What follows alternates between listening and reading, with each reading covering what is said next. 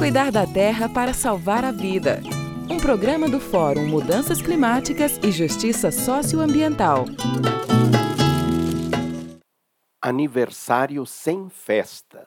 O Fórum Mudanças Climáticas e Justiça Socioambiental completou 12 anos, mas, mesmo tendo bons motivos para se alegrar com sua atuação, não faz festa porque o seu grande objetivo está longe de ser alcançado.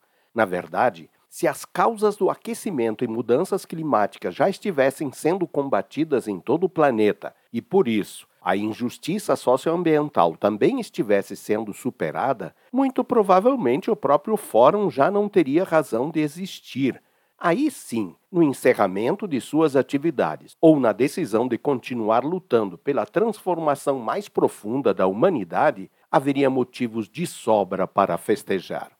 O que constatamos no Seminário Nacional realizado na semana passada é que o aquecimento do planeta não parou de aumentar e por isso, os eventos extremos climáticos se agravaram nos últimos 12 anos. A carta pública do seminário, assim como a mensagem que entregamos à Comissão de Meio Ambiente do Governo de Transição, renovam essa denúncia, indicando que há responsáveis por essa ameaça a todas as formas de vida e que, por isso, é preciso que não se perca a oportunidade de assumir a responsabilidade de fazer o que já se sabe ser necessário e possível para evitar que continuemos no caminho do inferno climático, como advertiu o secretário da ONU.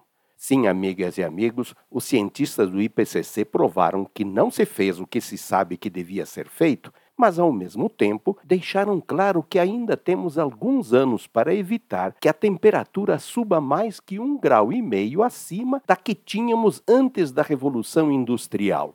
Não basta fazer qualquer coisa e, principalmente, não se pode aceitar as mentiras das empresas que promovem a contaminação da atmosfera, de modo especial as negociatas de créditos de carbono.